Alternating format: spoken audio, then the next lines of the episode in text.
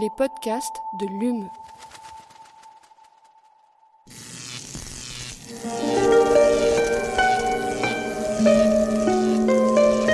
Allume la science. C'est une des nombreuses manières d'essayer de comprendre l'homme. Eh bien, imagine que toute forme de vie sur Terre meurt instantanément et que chaque molécule de ton corps explose à la vitesse de la lumière. Une sorte de, de relativisme absolu. Inversion complète de la charge des protons. La Terre va entendre ces mots. Allume la science.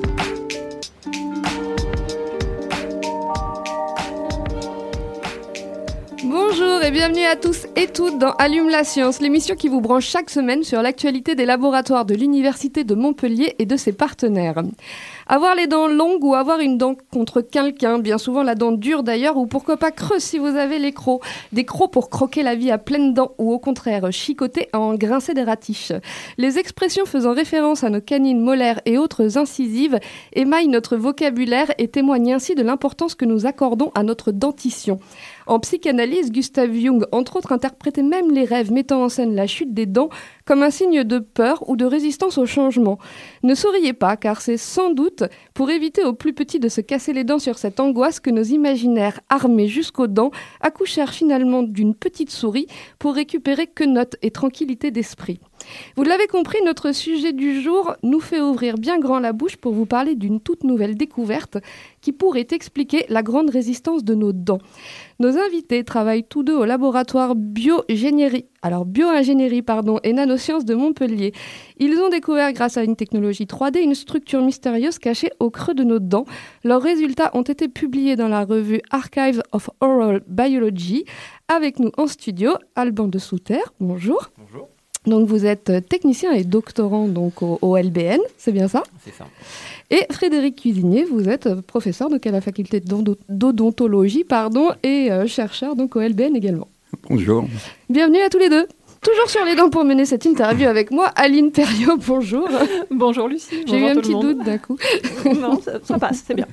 En deuxième partie d'émission, nous vous emmenons au CHU de Montpellier où Philippe Godard nous présente le Colibri, le système d'assistance circulatoire extracorporelle le plus léger au monde.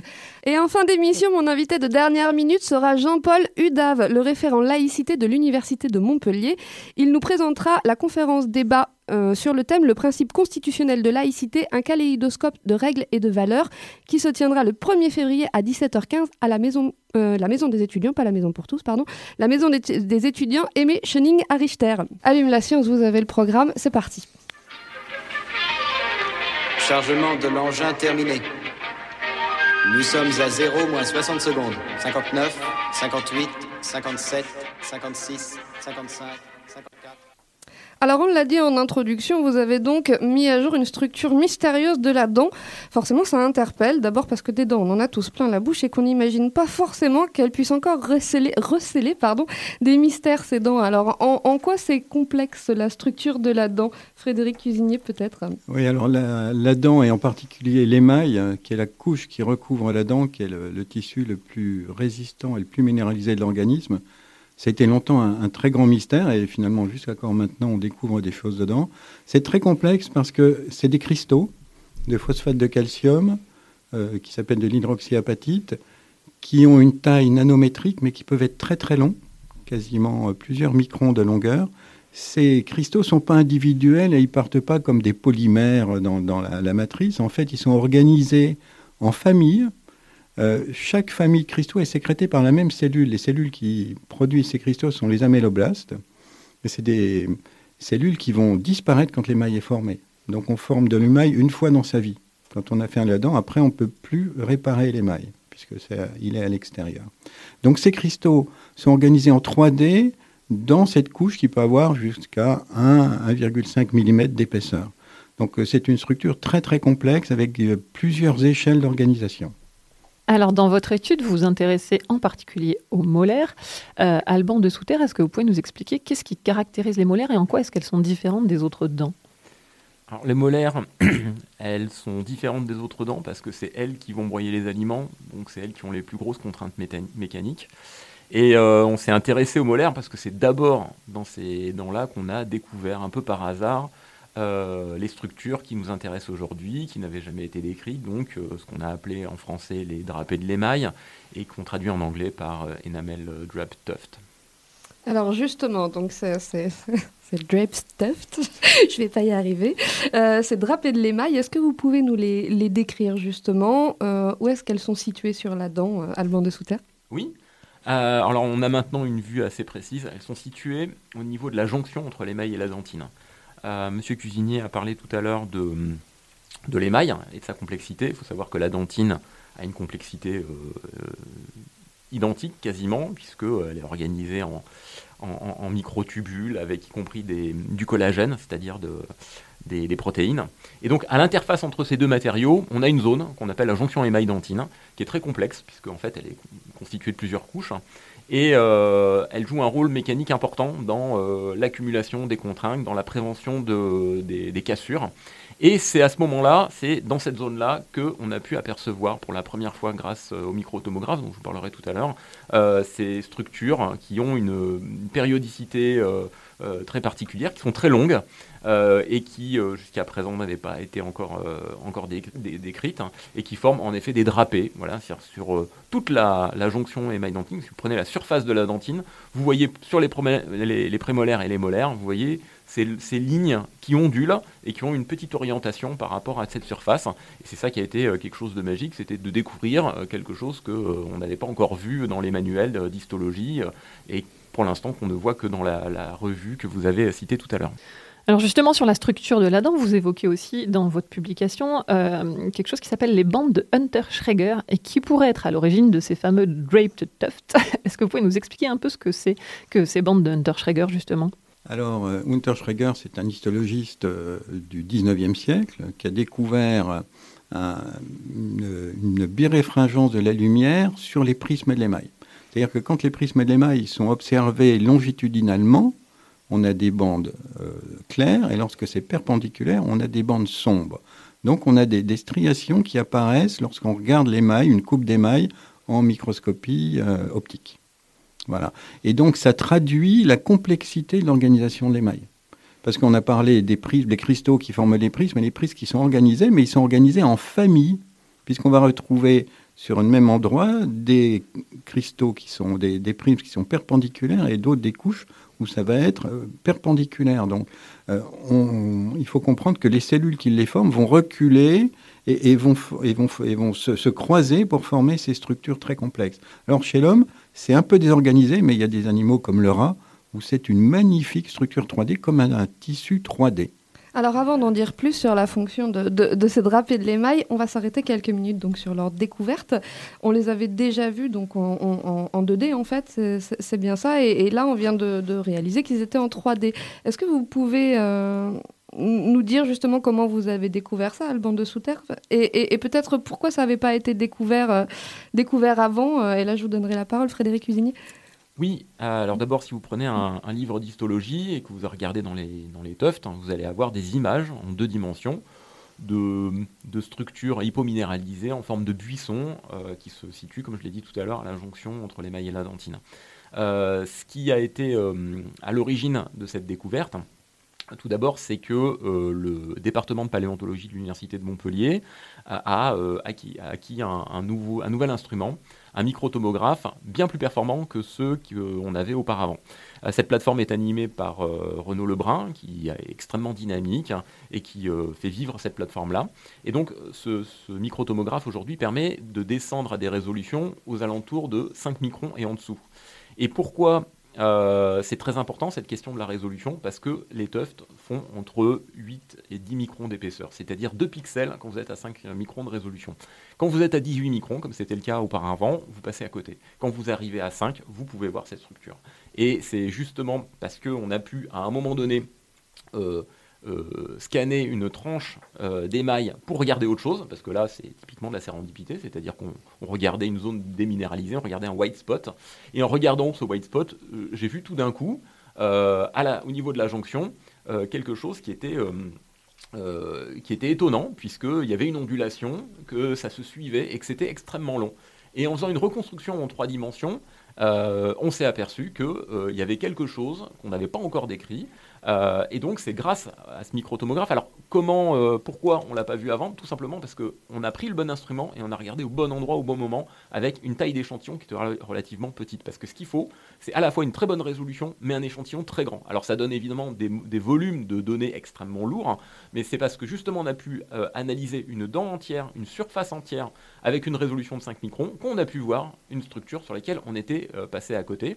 parce que justement on regardait en 2D. Avant qu'est-ce qu'on faisait? On coupait et puis vous regardez au, microscope. Mais quand vous regardez en microscope, bah, vous voyez deux dimensions. Vous ne voyez pas toute la structure du, euh, début jusqu'à la fin. Et surtout, euh, on ne détruit pas l'échantillon. C'est-à-dire que les rayons X, ils passent à travers l'échantillon, l'échantillon tourne, on reprend l'échantillon comme on l'a mis, c'est-à-dire que c'est vraiment sans contact. Et donc on peut voir la densité interne, on peut voir toutes les structures internes d'un échantillon, euh, justement grâce à, ces rayons X qui sont pénétrants et grâce à un algorithme qui va nous permettre de reconstruire les coupes en niveau de grille, donc de voir tout ce qui est à l'intérieur de la dent. Et Frédéric Cuisinier, on l'a un peu évoqué tout à l'heure, les dents, c'est quelque chose qu'on a l'impression de, relativement bien connaître depuis le temps. Et finalement, on se rend compte que, bah non, on découvre encore des choses. Pourquoi est-ce qu'il y a encore des, zones d'ombre comme ça autour de la structure de ces dents qui nous paraissent si communes?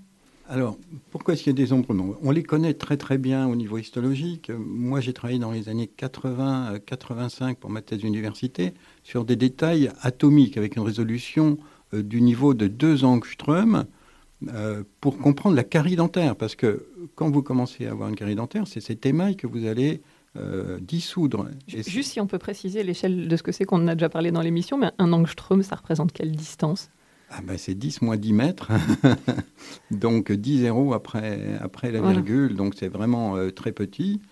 Euh, c'est la limite de la résolution qu'on a à peu près avec les microscopes électroniques à transmission. Donc on a essayé de comprendre le plus profond. On est parti de l'histologie classique, puis on a augmenté notre résolution, mais on voyait de plus en plus des petits détails sans comprendre la, globalité de, l'organisme et de, l'émail. Et donc c'est l'avantage de ces techniques en, diffraction des rayons X, on arrive à avoir une extrêmement bonne résolution, mais dans un grand volume, euh, avec une un contraste élevé qui nous permet de voir facilement parce que l'émail est très minéralisé. À l'intérieur des drapés de l'émail, c'est de l'air ou de l'eau, donc le contraste, ça nous permet de voir très bien ces structures. Alban de Souter, vous vouliez rajouter? Je veux rajouter quelque chose, c'est que euh, quand on a commencé à regarder ces premières images, D'abord, on a été très surpris parce que c'est pas quelque chose qu'on était habitué à voir. Et notre premier réflexe, enfin mon premier réflexe, ça a été évidemment de le faire partager à la communauté, parce qu'en France, on a quelques personnes qui connaissent bien l'histologie dentaire. Donc, euh, bah, je l'ai montré euh, à mon responsable, donc professeur cuisinier, je l'ai montré à des gens qui travaillent au laboratoire, je l'ai montré à Paul Taforo, qui travaille à Grenoble sur le synchrotron, justement. Je l'ai montré à, Delphine, à Madame Carayon, où on a justement pu discuter ensemble.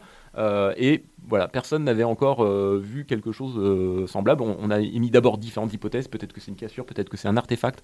On connaît bien les cassures dans les dents, on connaît bien les artefacts en microtomographie. Ce n'était pas ça. Donc on avait découvert quelque chose que, évidemment, personne ne connaissait, y compris des gens qui avaient euh, travaillé très longtemps sur euh, les structures secondaires de l'émail dentaire. Alors, donc ces, buissons drapés, pardon, les drapés de l'émail, vous, dites qu'ils pourraient expliquer la grande résistance des dents au cours du temps. Donc, en, quoi, quoi, en quoi ils viennent expliquer ça, en fait alors, euh, d'abord, c'est que euh, la dent, c'est quelque chose qui est extrêmement résilient. C'est des millions de cycles masticatoires euh, sur des dizaines et des dizaines d'années, et on peut avoir des gens qui ont des, dents en, parfait état très longtemps. Voilà. contrairement à d'autres animaux qui usent leurs dents au cours de la vie. Par exemple, le, cas qu'on cite à chaque fois, c'est l'éléphant. L'usure dentaire de l'éléphant fait qu'à un moment donné, il n'a plus de molaires, il ne peut plus broyer les, les, végétaux, et donc il meurt de faim parce que justement, il meurt pas de vieillesse, hein, il meurt parce qu'il n'a plus la possibilité de pouvoir, pouvoir manger. Euh, donc euh, la question c'est comment expliquer cette euh, grande résilience dentaire? Parce qu'il y a énormément de contraintes. par rapport à notre masse musculaire, on a des, des contraintes très fortes sur les, sur les molaires. Et donc évidemment, il y a plusieurs choses qui peuvent l'expliquer. Il y a le fait que euh, la dent est logée dans l'os avec un ligament, euh, on a différentes couches, on a le sément, on a la dentine, qui n'ont euh, pas le même module Young, c'est-à-dire la, dureté par rapport à, l'émail. Il y a tout ça qui rentre en, jeu, et la question c'est quelle est la proportion d'accumulation de, contraintes pour chacun des tissus. Et quand on a vu ces structures qui recouvrent la dent et qui sont hypominéralisées, qui euh, généralement génère des cassures, parce que quand la dent casse, généralement, c'est euh, ça, ça a été une étude qui a été publiée dans les années 90, ça part des tufts. Euh, ben on s'est dit sans doute que ces structures-là jouent un rôle. Alors la question c'est à quelle échelle, hein, c'est-à-dire euh, quelle est la proportion d'accumulation des contraintes que peuvent jouer ces structures-là. On n'en sait rien pour l'instant, on va faire des, des simulations. Euh, évidemment, c'est euh, les simulations mécaniques, donc en, en éléments finis. On fera sans doute des tests mécaniques. On a beaucoup de pistes pour essayer de voir euh, à quel point ces structures sont utiles dans, la, résistance, euh, dans la résistance. Et par rapport euh, à l'évolution, euh, justement, euh, on, en parlait, c'est euh, euh, la, question de savoir depuis quand ces structures existent. Et là, évidemment, on s'est tourné en direction d'une équipe de spécialistes, donc l'équipe de recherche qui est adossée au Muséum de Totavel, qui est une antenne de l'Université de Perpignan. J'ai discuté longuement avec Tony, Chevalier, justement, qui est lui un collectionneur et un analyseur de, de dents très anciennes, donc c'est euh, euh, moins 500 000 ans, hein, c'est Heidenbergensis, euh, donc c'est ce qu'on appelle l'homme de Totavel, et donc on va essayer de regarder depuis quand on trouve ces structures. Et dans les deux cas, ça sera intéressant, soit parce qu'on va les trouver, on dire tiens, c'est quelque chose qui date, soit on les retrouve pas, on va se poser la question à partir de quand ces, structures ont pu apparaître, à partir de quand, comment dire, l'organisation moderne qu'on connaît de l'émail, voilà, depuis quand ça date. Voilà. Alors, vous l'avez évoqué brièvement tout à l'heure, pour la suite des travaux, vous envisagez de faire des manipulations au synchrotron de Grenoble. Alors, le, lien, je pense, tout de suite, est pas évident. Euh, Qu'est-ce que vous iriez faire là-bas? Qu'est-ce que vous allez chercher au synchrotron, Frédéric Cuisinier? Ah ben, le, flux de rayons X dans un synchrotron est beaucoup plus cohérent. Euh, et donc, on a une meilleure résolution, on a plus d'intensité, une meilleure résolution, une meilleure, un meilleur déphasage, donc un contraste plus fort. Donc, euh, c'est pour euh, augmenter notre résolution et pouvoir passer à une grande quantité de, de dents euh, pour commencer à avoir une vraie statistique. Parce que a pour l'instant, vous êtes sur combien de dents?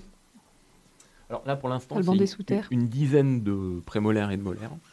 Euh, ce qui est, d'un point de vue statistique, qu'on les retrouve partout, bon, c'est quelque chose qui est relativement bien appuyé. hein. Quand vous avez 10 individus qui représentent exactement la même structure, vous pouvez, euh, faire des généralités.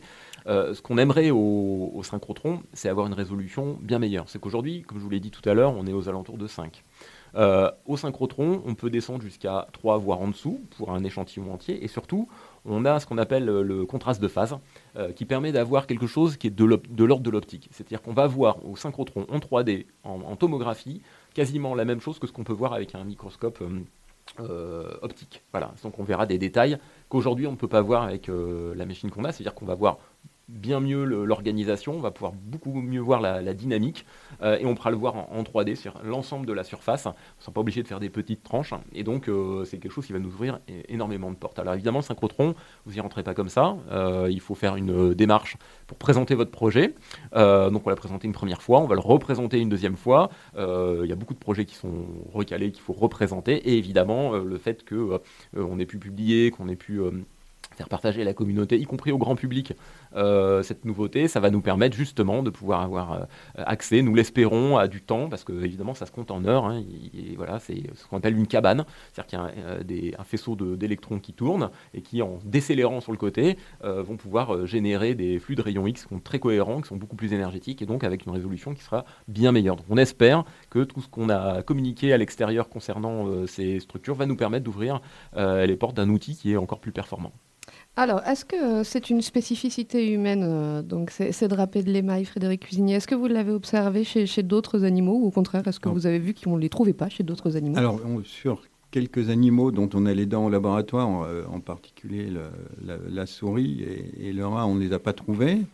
Euh, il faut qu'on qu'on augmente nos, nos modèles animaux. Il faut qu'on les regarde chez les ruminants qui utilisent beaucoup leurs molaires, euh, chez les carnivores, les molaires des, des carnivores, voir si on peut trouver une règle qui, qui lierait aussi ce rappelle l'émail avec le type d'alimentation et le type de contrainte qui s'exerce sur ces dents. Mais là, c'est un travail qui reste à faire. Ah, Alors, vous l'avez dit un petit peu, vous avez prévu de nouvelles investigations sur ces structures, sur leur origine, leur fonction, sur leur présence euh, dans le cadre de l'évolution. Est-ce que euh, vous, vous pouvez nous, nous détailler un petit peu, au-delà du synchrotron allemand de Souter, ce qui reste à faire pour qu'on ait quelque chose à se mettre sous la dent, nous aussi? Oui. Euh, tout d'abord, euh, la, première des choses, c'est essayer de va- valider une hypothèse euh, concernant le rôle mécanique. Donc là, il, va y avoir deux, branches qui vont s'ouvrir. C'est la simulation, c'est-à-dire essayer de voir si en prenant un, un modèle théorique de cube d'émail avec et sans ces structures, est-ce qu'on trouve des résultats qui valident notre hypothèse ou qui nous orientent.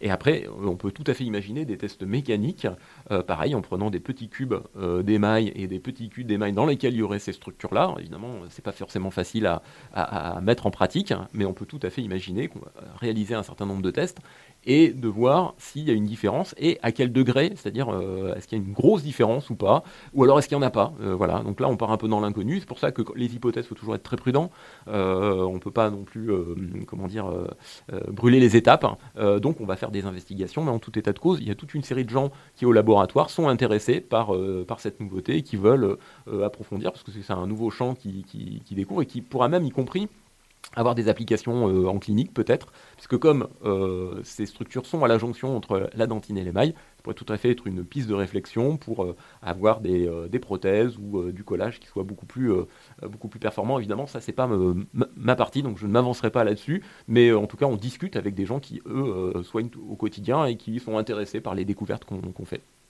Alors il y a eu beaucoup de presse autour, autour de cette découverte. Est-ce que vous vous y attendiez, Frédéric Cuisinier? Ah non, pas du tout. Euh, pas du tout. Alors, je pense que ce qui a attiré les, journalistes scientifiques, c'est que c'était vraiment euh, une première structure qui était observée. Donc, c'est facile à, comprendre et facile à valoriser. C'est la première fois qu'on a été contacté spontanément par, euh, par une journaliste. Vraiment, euh, on était très très surpris. Et justement, est-ce qu'on peut dire un petit peu plus quelques mots sur euh, ce laboratoire que Lucie a évoqué, qui est le vote, le laboratoire bioingénierie et nanosciences d'odontologie? Il s'appuie directement sur un centre de soins, d'enseignement et de recherche dentaire. Est-ce que c'est courant ça d'avoir un centre de soins au milieu d'un campus euh, en odontologie? Non, c'est n'est pas courant. Alors, bon, globalement, il y a à peu près 16 facultés de chirurgie dentaire en France et il y en a très peu qui ont un laboratoire propre intramuros qui travaillent sur des sujets dentaires qui valorisent la recherche dentaire. Il y a certes des, facultés qui ont des, gros laboratoires, mais qui sont des unités mixtes et qui travaillent sur des sujets un peu connexes, comme les biomatériaux, etc. Donc c'est vraiment une spécificité euh, de Montpellier, et c'est d'ailleurs un peu pour ça que j'ai été recruté à Montpellier. Moi, j'ai fait mes études et été maître de conférence à Strasbourg, et je suis venu à Montpellier pour créer ce laboratoire avec cette philosophie. Euh, un grand merci à vous deux, Frédéric Cuisinier et Alban de Souter, pour euh, toutes ces explications. C'était passionnant et on attend la suite alors. Hein, on reviendra vous voir. Avec plaisir. Merci beaucoup. Merci. Et on passe maintenant à notre séquence reportage et on part au CHU de Montpellier, Aline. Oui, c'est ça. On part plus précisément au service d'anesthésie réanimation de l'hôpital Arnaud de Villeneuve, où le docteur Philippe Godard nous présente le Colibri. C'est le système d'assistance circulatoire extracorporelle le plus léger au monde.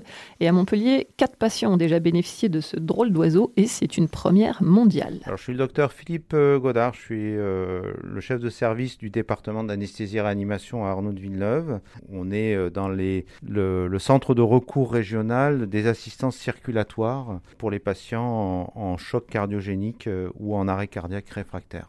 Alors le colibri, c'est une évolution et une innovation euh, d'un appareil qui est connu euh, depuis plusieurs années en réanimation qui s'appelle l'ECMO. C'est une assistance circulatoire euh, périphérique temporaire qui permet de suppléer la fonction du cœur et des poumons. C'est-à-dire que pour un patient dont le cœur et les poumons ne fonctionnent pas, cet appareil-là, il va prendre le relais, il va, il va assurer les mêmes fonctions. Comment il fonctionne?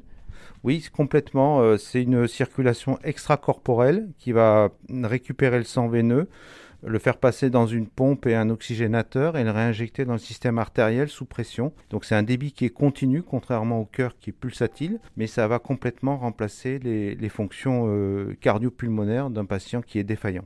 L'ECMO euh, suppose une, console avec euh, un moteur qui permet de faire tourner la, pompe et de surveiller un certain nombre de paramètres. Et habituellement, ces consoles sont assez volumineuses et assez lourdes. Et euh, même s'il existe des solutions mobiles, hein, elles sont encore à perfectionner. Et donc, la plupart des appareils que l'on a en réanimation sont plus difficilement mobilisables pour aller chercher des patients à l'extérieur dans d'autres établissements qui n'ont pas ces technologies ou simplement transporter le patient pour faire des examens, passer un scanner euh, ou euh, une coronarographie par exemple. Voilà, la nouvelle entité qui est le, colibri, c'est, euh, il y a une double fonctionnalité, c'est-à-dire qu'on peut l'implanter et le faire fonctionner de façon complètement autonome et être ultra mobile puisqu'il est extrêmement léger. Euh, il pèse moins de 9 kg euh, avec le, l'ensemble de, l'équipement qui va dessus.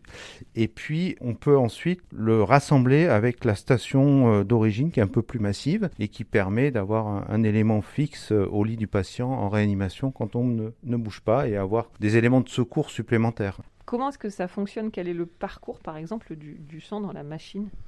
Alors en fait, euh, c'est tout, euh, tout le circuit, euh, il n'est pas présenté là.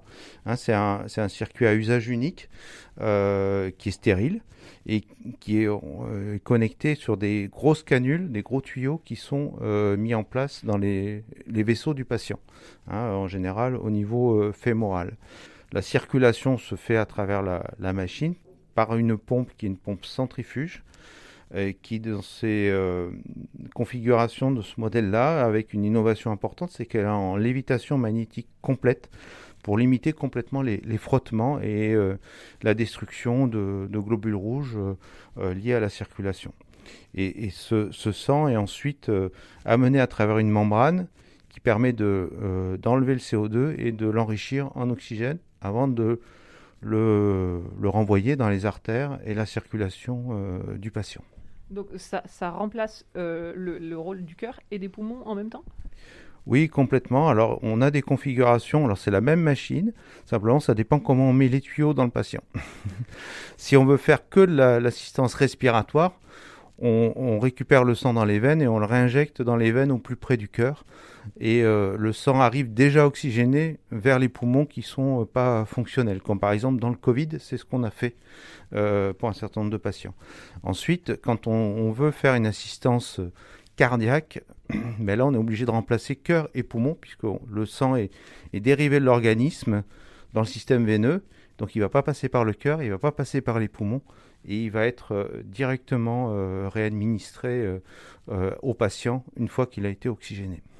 Oui, bonjour, Frédéric Gourcerol, je suis infirmier perfusionniste dans le, service du Dardé et nous sommes en fait une équipe de, cinq infirmiers perfusionnistes au CHU de Montpellier. On, gère toutes les circulations extracorporelles pendant la chirurgie cardiaque et en réanimation le- l'ECMO. Et donc, qu'est-ce que ça change pour vous, enfin, cet appareil-là, le colibri, par rapport à un appareil plus traditionnel euh, qu'on aurait pu utiliser auparavant? En fait, dans le, dans le fonctionnement, euh, assez peu de choses, puisque la technique, elle est, elle est rodée. euh, mais ce qu'on peut voir là directement, en fait, c'est le- l'encombrement du dispositif. Et donc, en fait, euh, le colibri amène en fait la possibilité de, de, bouger beaucoup plus facilement. Euh, on l'a vu, on a été sollicité pas mal pendant l'épisode Covid, où nous avons eu à nous déplacer en hélicoptère ou en ambulance. Et euh, ben, vous voyez le- l'encombrement de l'ancienne machine par rapport à la nouvelle. Bien entendu, on est beaucoup plus à l'aise dans une ambulance avec ce type de dispositif qui est plus léger, plus ergonomique et euh, qui remplit en fait la même fonction que la machine euh, précédente, mais avec un encombrement beaucoup moins important. Et il y a combien de patients qui ont bénéficié de cette nouvelle technologie euh, à Arnaud de Villeneuve jusqu'à présent? Alors, puisque nous sommes euh, centre référent, et on a eu la chance d'essayer ce dispositif, et pour l'instant, euh, il a été implanté sur euh, cinq patients. C'était une première en France, son utilisation ici à Montpellier? Alors c'est même une première mondiale puisque euh, on a été le premier centre euh, à, l'utiliser en, pratique clinique avant les tests euh, laboratoires, hein, précliniques. Euh, c'est un, appareil qui a été développé en Italie. Et donc euh, voilà, on a eu cette opportunité de pouvoir être les premiers à le tester, à donner nos, impressions et, nos commentaires sur ce, dispositif. Voilà, c'est une belle expérience. On va continuer ces tests. Là, actuellement, il, y a d'autres équipes en France et en Europe qui ont commencé à l'utiliser aussi. Euh, et voilà, on va faire une synthèse à peu près de, tous les, centres, on va dire, euh, premiers utilisateurs pour, euh, pour rendre compte un petit peu de, nos commentaires, nos, premières impressions sur le, sur le dispositif. Voilà, donc c'est c'est une nouvelle aventure, quelque part, c'est une étape hein, dans le, la prise en charge des patients sous assistance circulatoire. Chargement de l'engin terminé. Nous sommes à 0 moins 60 secondes. 59, 58, 57, 56. Et j'accueille donc maintenant mon invité de dernière minute. Il s'agit de Jean-Paul Udave, donc le référent laïcité de l'Université de Montpellier. Bonjour Monsieur Udave. Bonjour. Alors, vous venez aujourd'hui nous parler d'une conférence débat qui aura lieu le 1er février à 17h15 à la Maison pour tous et Méchening, donc sur le campus Richter. Et cette conférence débat, elle porte sur le principe constitutionnel de laïcité, un kaléidoscope de règles et de valeurs. Alors, pour commencer, est-ce que vous pouvez nous présenter la conférencière, s'il vous plaît? Oui, ben, il s'agit de Gwenaëlle Calves, qui est une juriste. Elle est plus précisément professeure de droit public à l'université de Cergy-Pontoise. Euh, donc, elle a publié pas mal de travaux sur euh, les questions de non-discrimination, sur la liberté d'expression et surtout sur la laïcité. Euh, elle est l'auteur notamment de deux ouvrages euh, importants. Hein. donc en, 2018, elle a publié Territoire disputé de la laïcité, qui traite de 44, questions qui concernent donc la laïcité. Et plus récemment, en 2022, donc dans la dans, dans la collection La découverte repère, donc euh, un petit livre intitulé La laïcité. Donc c'est vraiment une spécialiste euh, qui a une approche donc juridique euh, et, pas sociologique ou pas historique de, la question. Donc c'est bien une approche par le droit. Alors justement, justement, pourquoi avoir choisi cette approche-là? Pourquoi une approche donc juridique de la laïcité? Ben Parce que la laïcité, c'est quand même euh, un sujet euh, assez euh, discuté hein, dans, la société actuelle de, depuis pas mal de temps. Hein, de, de, depuis les années 80, c'est un sujet qui a refait surface, donc notamment avec le développement de, l'islam. et finalement, beaucoup de personnes ont leur propre idée de ce qu'est la laïcité.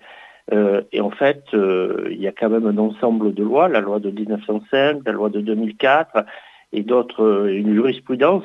Et donc, la question est de, bien connaître la loi pour que chacun puisse distinguer ce que dit la loi de ses propres représentations et de ses propres croyances vis à -vis de la laïcité et de sa propre conception de la laïcité.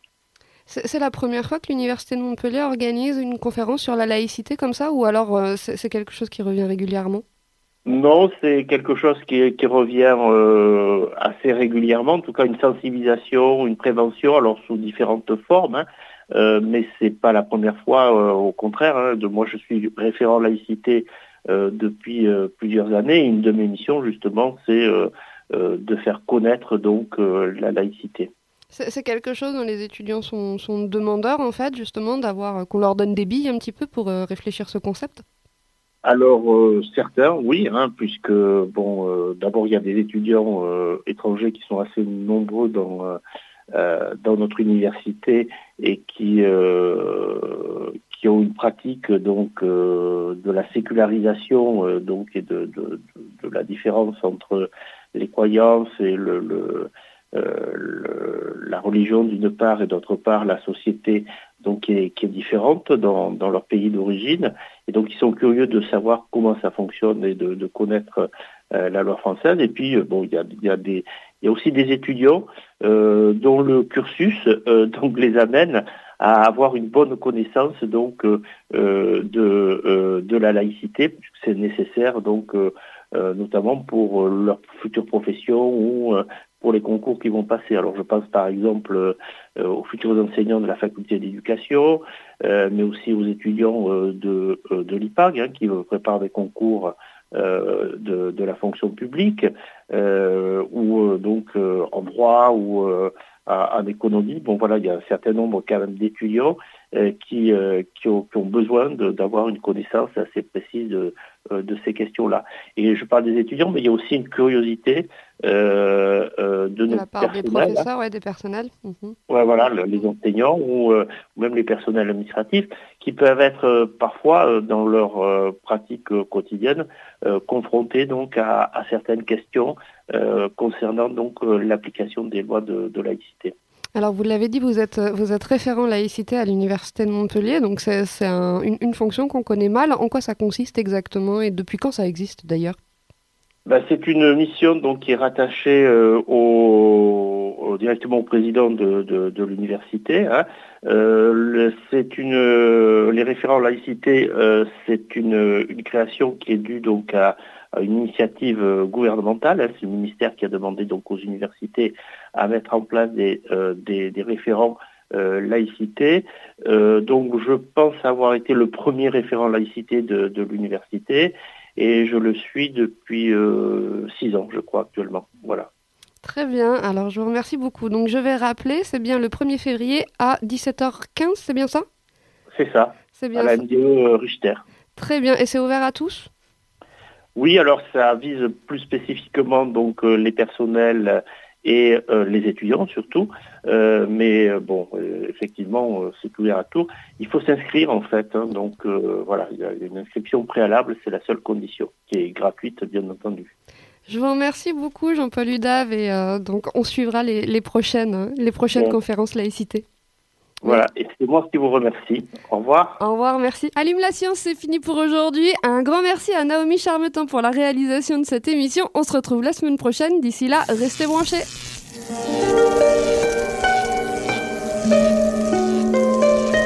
Allume la science. La science. C'est une des nombreuses manières d'essayer de comprendre l'homme. Imagine que toute forme de vie sur Terre meurt instantanément et que chaque molécule de ton corps explose à la vitesse de la lumière. Une sorte de, de relativisme absolu. Inversion complète de la charge des protons. La Terre va entendre ces mots. Allume la science.